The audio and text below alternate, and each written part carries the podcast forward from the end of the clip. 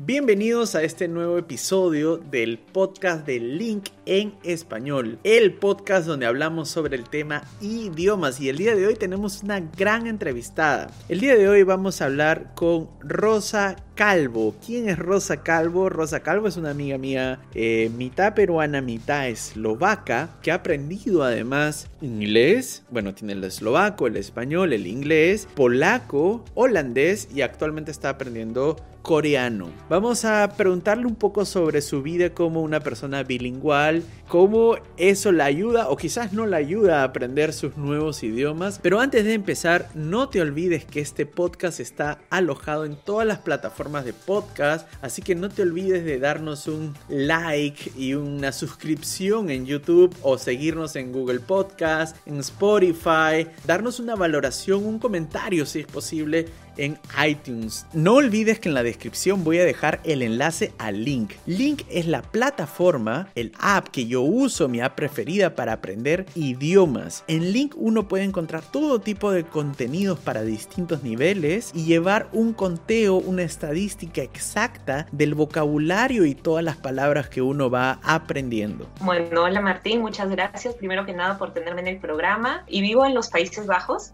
Llevo aquí viviendo desde el año 2016, o sea, ya llevo cinco años, ya para seis.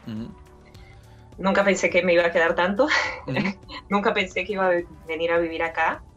Y bueno, creo que mejor empiezo por donde comenzó todo. Eh, yo nací en el país de Eslovaquia. En ese momento ya se habían separado. Antes era Checoslovaquia, porque eran la República Checa y Eslovaquia, digamos, combinadas. Sí. Eh, esos países se separaron en el 93 y yo nací en el 94. Y bueno, eh, a los dos meses de, nacida, eh, mi papá decidió regresarse a su país natal, que es el Perú, después de haber pasado como mm. casi 10 años en Checoslovaquia y luego Eslovaquia. y, pues nos llevó a mi mamá y a mí al Perú. y, y, ahí fue que, que, empezó mi historia, digamos, siendo bilingüe. Eh, básicamente sí, desde la cuna fui bilingüe porque al llegar al Perú mi mamá sí, sí sabía hablar castellano, pero digamos que más o menos, ¿no? No era, no era a nivel nativo, obviamente. Entonces ella a mí desde un principio siempre me hablaba en eslovaco. Mientras que obviamente mi papá y todo el resto del entorno, ¿no? Que si los abuelos, la gente ¿no? en la calle, en el nido, etcétera, todos me hablaban en castellano. Mm. Tú entonces naces en Eslovaquia, a los dos meses te vas a vivir con tus padres a Perú y nunca más volviste a vivir en Eslovaquia o, o, sí? Bueno, eh, por cosas de la vida, bueno, primero que nada mis papás se divorciaron cuando yo tenía como ocho o nueve años, mm. eh, no recuerdo exactamente, pero bueno, mis padres se divorciaron y mi mamá siguió trabajando porque bueno, ella encontró un trabajo allí que le gustaba mucho en Lima, siguió trabajando allí, eh, pero por cosas de la vida, mis padres los dos son hijos únicos y llegó un momento en el que mis abuelos, los de Eslovaquia, bueno, ya necesitaban un poco más de cuidado. Mm. Eh, y la única persona obviamente disponible pues era mi mamá, al, ser hija única. Sí. Entonces, cuando yo tenía 13 años, mi mamá un buen día nos dijo a mi hermana y a mí, que en ese momento ya tenía 6 años, nos dijo, bueno chicas, empaquen sus cosas que nos vamos para Eslovaquia.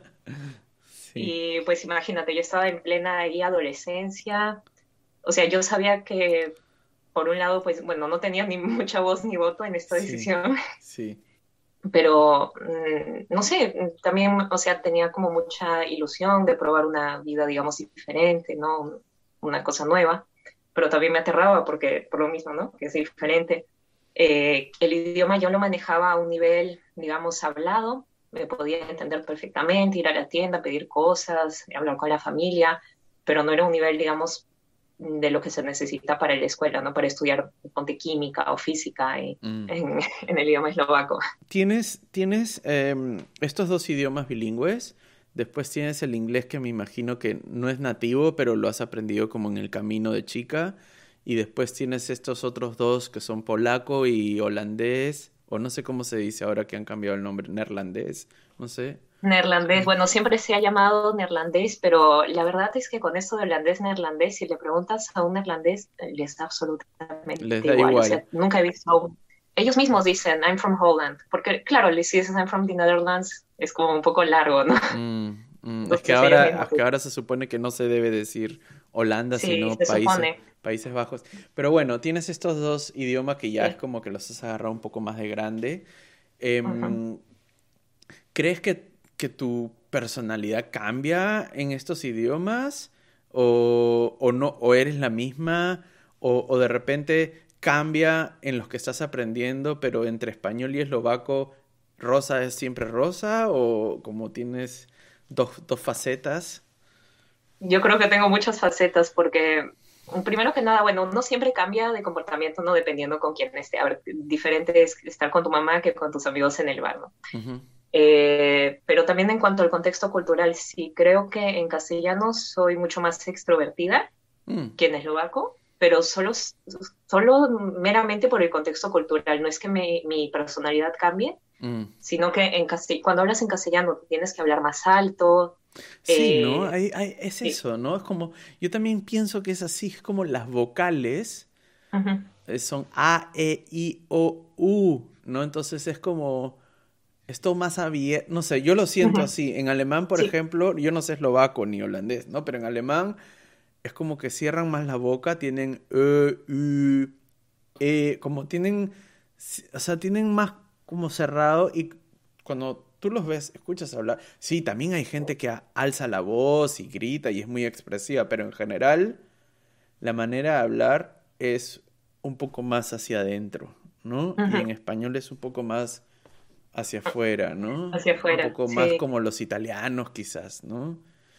Sí, es que simplemente si tú estás en una mesa con latinos, si mm. no hablas fuerte, nadie te va a oír. es cierto. es cierto, si dices, ¿podrías pasar un poquito de agua? Nadie te va a oír porque todos mm. están ahí pegando voces.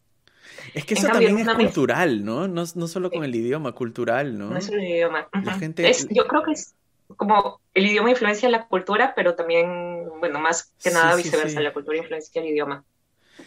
Sí, y acá hay mucho choque cultural con eso, no sé cómo será en Eslovaquia, pero uno se sube al, al, al metro acá o al bus y en Perú uno está acostumbrado a hablar por teléfono con la voz muy, muy arriba, ¿no? Aló, sí, ¿qué tal?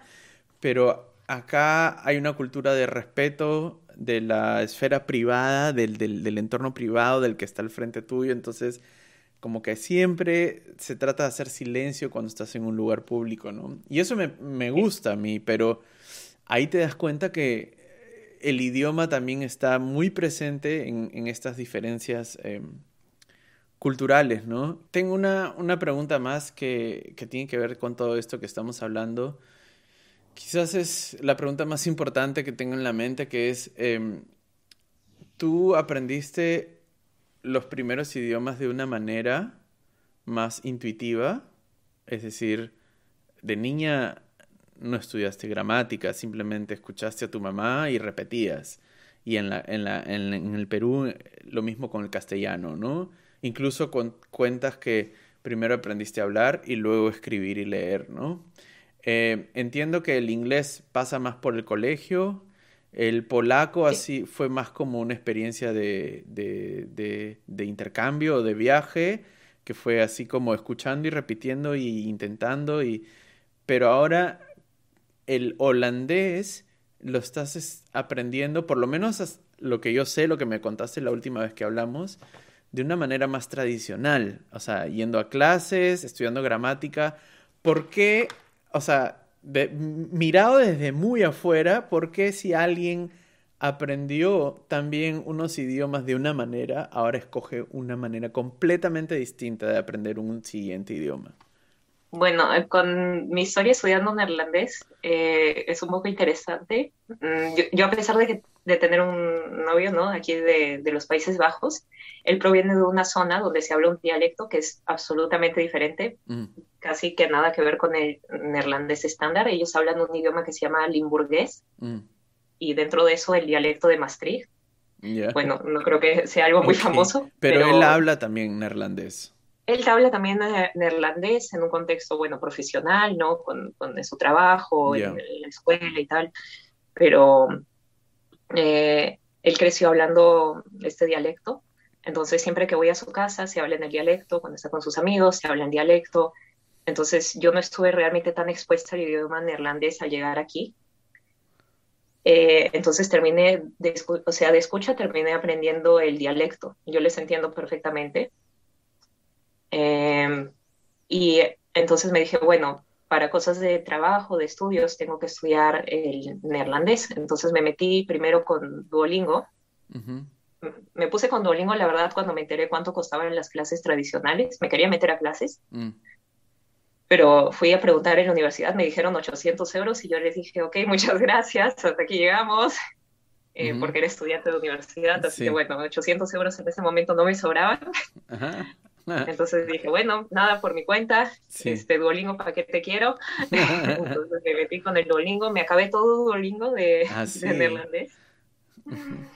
Sí, sí, Duolingo, a ver, eh, no sé, hay, hay diversas opiniones.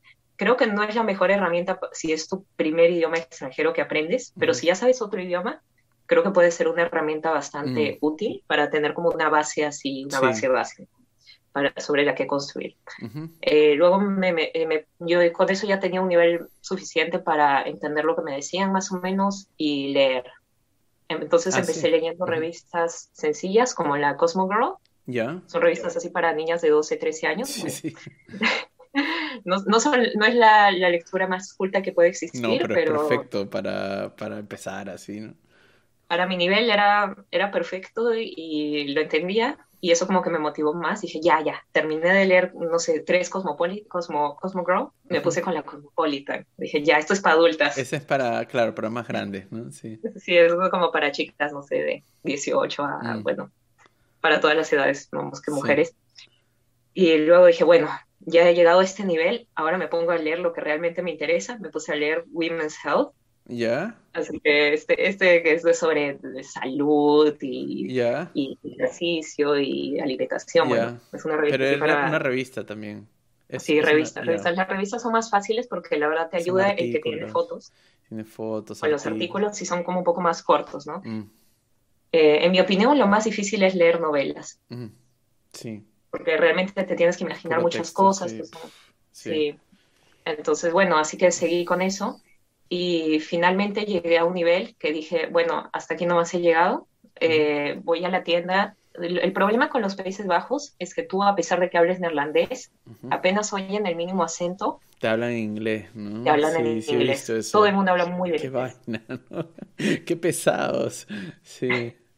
Sí, han, sacado unos como pines que la gente se pone así en el, como en el pecho. Que, estoy aprendiendo. Sí, dice, habla neerlandés conmigo. Qué buena, ya. Ah, qué buena idea, ya. Es una buena idea, pero también es un poco como que, ah, en serio, tengo que recordarlo cada vez a la mm. gente que por favor practique conmigo. Mm. Eh, pero depende de la persona, ¿no? Algunos sí quieren practicar contigo, otros es como, ay, no, no tengo tiempo para, para esto. Entonces depende de cada uno. Y este, entonces, no entendí una cosa, ¿nunca entraste a la escuela o nunca? Eh, fui a una escuela durante unos mm, como tres meses y luego estudié con un profesor, bueno, no particular, en un pequeño grupo de tres personas. Y llegué más o menos a un nivel B2, nunca tomé mm. el examen, pero bueno, eso es lo que me decía el profesor, así que ya le creo. ¿Y, em, lo, estás, lo sigues estudiando o...? ahora lo he dejado un poco porque encontré que, bueno, la verdad, o sea, siento que he llegado a un nivel con el que estoy cómoda, o sea, puedo eh, leer, entender todo, manejarme, ¿no? Cosas de que sí, pagar los impuestos, esas cosas. Mm. Em, y encontré otra pasión, que es aprender el idioma coreano. ¿Coreano? Sí. Qué buena, pero eso sí es otro mundo completamente distinto, ¿no? Es completamente distinto. Porque es otra familia, o sea, por, por lo menos, yo sé que eslovaco no tiene nada que ver con el español, pero no sé, hay, hay una conexión ahí europea, ¿no? Eh, eh Indoeuropea, sí. Sí, pero coreano es ya como otra, otro lado, ¿no? El coreano es realmente otra forma de ver el mundo. Mm. Es simplemente una cosa completamente distinta. Eh, realmente es que todo es diferente. Eh, tienes que aprender niveles de formalidad. No es simplemente como tú y usted, no es eso. Mm. Es mucho más. Cambian hasta los verbos. Ah. Por ejemplo, si yo me refiero a un hombre que es mayor que yo, eh, tengo que usar cierta palabra. Si me refiero a una mujer que es mayor que yo, otra palabra. Dependiendo de la edad, del rango. De, claro, por eso tienen una cultura, bueno, los japoneses también, ¿no? De tanto como respeto, ¿no? Y ahora sí, acabo de ver esta serie de Netflix de los coreanos estos, este de Squid Game, ¿no? Eh, y ahí pensé, mm, debería verla en coreano para, no sé, para... Eh, pero me parecía muy difícil y lo vi en... En verdad lo vi en alemán. Era la cosa más rara, lo vi en alemán. Vi unos coreanos hablando alemán. Este... Yo no sabía que venía con dubbing. ¿Con qué? Eh, ¿Cómo se dice dubbing? El eh, voiceover, no. Ah, sí. sí, sí, sí, no me venía. sí, con el voiceover, sí. Este, ah, ¿y cómo estás estudiando mm, eh, coreano entonces? ¿Cómo, has decidido hacerlo? O, recién se te ha metido la idea? Bueno, yo primero que nada dije, bueno, coreano es, es otro, otra cosa, entonces dije, bueno, voy a meterme a buscar escuelas de idiomas. Y encontré una aquí en Ámsterdam, eh, y al principio creo que no habrían por cuestiones de, ya sabes, de la pandemia. Sí. Entonces dije, bueno, ok, una oportunidad para probar que puedo ser autodidacta. Mm. Hice lo mismo, me metí con el Duolingo, aprendí a leer porque son otras letras, aprendí a leer por mi cuenta, después me compré un libro online, me mm. puse a estudiar con el libro y dije, está bien, gramática y tal, escritura puedo aprender por mi cuenta, mm. pero nunca llegaré a tener una pronunciación buena sin pronunciar con alguien. Entonces busqué un intercambio y encontré a un chico aquí que trabaja en un restaurante que, es, que él es coreano y quiere practicar su inglés. Entonces ah, dije, sí. Eh, entonces le dije, bueno, practiquemos. Yo, entonces cada semana, básicamente, practicamos media hora de inglés y media hora de coreano. Mm. Y después, ahora que he abierto la escuela, me he inscrito también. Eh, tomé el examen de nivel y me dijeron que podía ir al nivel A2 del coreano. Entoní, bueno, me metí al nivel A2 y ahora estoy yendo cada semana tres horas. Mm. Y la verdad es que me encanta. Genial, te felicito. Te felicito por la valentía de aprender coreano, sí. Bueno, aunque, aunque es, eso siempre pasa, ¿no? Que uno dice, ah, su qué miedo, qué valiente para aprender este polaco y ahí lo, después lo aprendes y dices, bueno, no es, no es tanto como se lo imagina la, lo mismo con el alemán, ¿no? O sea, mi, mi papá el otro día vino de visita y me decía, yo jamás, jamás podría aprender alemán, veo que es un idioma tan complicado y yo que ya tengo un nivel más avanzado del alemán, pienso, o sea, complicado es árabe, no sé, complicado es este ¿cómo se llama este idioma del, del eh, finlandés? Dicen que es como eh, súper complicado, ruso, no sé, pero alemán es como para la gente que está metida en idiomas, no es un idioma fácil, pero tampoco es un idioma como de los más difíciles, ¿no? Em, pero buenísimo. En todo caso, sigo un poco con la pregunta, eh, que me contaste un poco cómo lo habías hecho con holandés, pero sigo con la pregunta, ¿por qué alguien o sea, esto es lo que yo a veces me cuesta entender todavía, ¿ya? Porque alguien que aprende idiomas de niño de una manera, después de grande decide aprenderlos de otra. O sea, porque en tu caso, no, no, no estoy por si acaso poniendo en juicio tus decisiones, ¿no? O sea, cada uno hace lo que quiere, no lo estoy criticando, simplemente me, me pregunto a mí mismo, porque eso pasa muchas veces, ¿no? El, el, el, hay una, amiga mía que es profesora de idiomas y ella tiene su escuela de idiomas. Y yo también le hice la misma pregunta, un poco como, ¿por qué enseñas idiomas de esa manera si tú no lo aprendiste así? ¿No? Como ella enseña de la manera tradicional, ¿no? Gramática, y este, conjugaciones de los verbos y tablas y tareas y ejercicios. Y digo, pero tú no lo aprendiste así, tú lo aprendiste yendo a, tomar, a beber con tus amigos, o sea, en un bar. ¿Por qué lo enseñas de otra manera? Em, no sé, eh, quizás porque cuando uno crece ya siente que los grandes tenemos que aprender así o cómo, cómo lo ves tú? Yo no creo que sea tanto eso, sino que simplemente cuando eres niño, el idioma es todo tu mundo. Tú vas mm. al colegio y te hablan en ese idioma. Mm. Eh, tienes que hacer la tarea en ese idioma. Los adultos en la calle hablan ese idioma. Mm. Entonces simplemente estás eh, rodeado absolutamente el 100% del tiempo cuando estás durmiendo por ese contexto, por ese idioma. Eh, y así es como lo aprendes. Y una vez que uno crece, tiene que activamente buscar ese contexto. Y la forma más fácil es tenerlo en una escuela. Porque yo, te, si bien tengo amigos coreanos, eh, no puedo decirles, oye, pues mira, cada semana ven a mi casa y háblame durante tres horas en coreano. Y así yo aprendo, porque simplemente nadie tiene ese tiempo para dedicarte. Claro, tienes que buscarte un, espacio donde estés rodeado al menos algo del coreano, ¿no? Exactamente, entonces lo más fácil es simplemente ir a una escuela, porque yo puedo mirar cuantas series quiera, pero si no sé diferenciar las mm, palabras, sí. me va a costar mucho.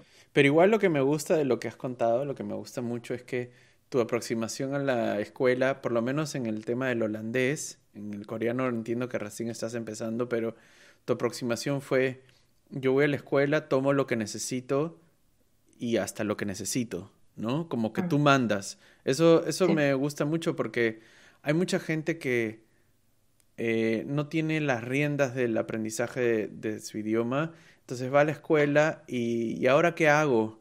¿Y, ¿Y cuándo voy a pasar de nivel? ¿Y cuándo crees que esté en el siguiente nivel? Y, y, están como obedeciendo eh, una currícula eh, de alguien que no eres tú. Entonces tú eres el que tiene que decidir, bueno, ¿me meto en una escuela sí o no? Y así.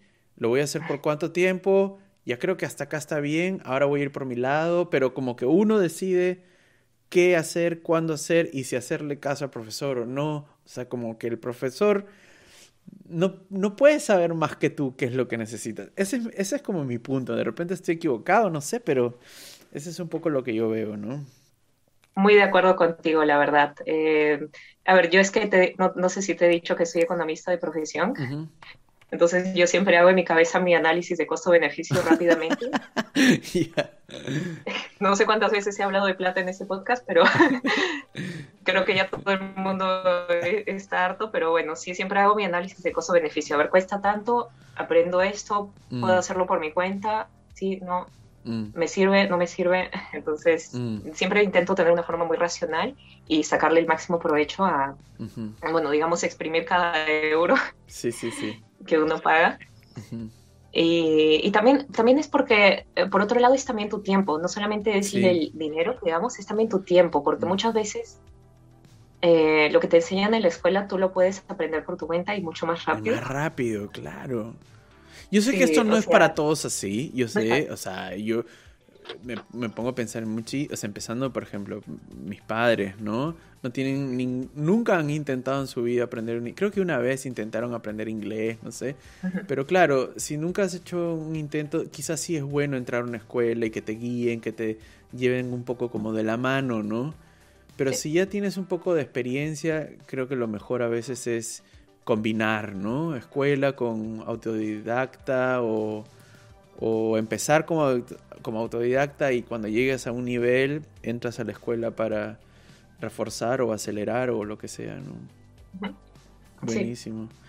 Bueno, muchísimas, muchísimas gracias, Rosa. Eh, me he olvidado de preguntarte eh, dónde te puede encontrar la gente, em, en qué plataformas, con qué nombre, no sé si puedes contarlo. Bueno, eh, tengo un canal de YouTube donde estoy así con mi nombre Rosa Calvo, así como sin pelo, Calvo, bueno, tal cual. Y mi, en mi Instagram estoy como Rosa Calvo K. K es por mi segundo apellido y porque Rosa Calvo ya estaba tomado, obviamente. Hay varias por ahí. Entonces, bueno, Rosa Calvo K en Instagram. Y muchas gracias por haberme tenido aquí en el podcast. Muchísimas gracias a ti. Espero vernos pronto, ¿no? Y en algún día en persona también. Sí, bueno, ojalá, ojalá, porque no estamos realmente, eh, geográficamente no estamos tan lejos el uno del otro. Es muy cerca, es muy cerca. Sí, sí, sí, sí. Tú estás en, en Alemania, se llega en tren, creo, tres horas o algo así. Realmente no es muy lejos. Ahora con la situación está un mm. poco difícil incluso cruzar la mm. frontera, mm. pero ya se están relajando un poco las, las medidas. Y, creo que será muy posible vernos pronto y bueno, tal vez tal vez te caigo por ahí en un mercadito navideño de, de Alemania. Genial, listo. Oye, muchísimas gracias de nuevo. Nos vemos. A ti, muchas gracias. Chao, chao. Bueno, que tengas una buena noche. Adiós. Gracias.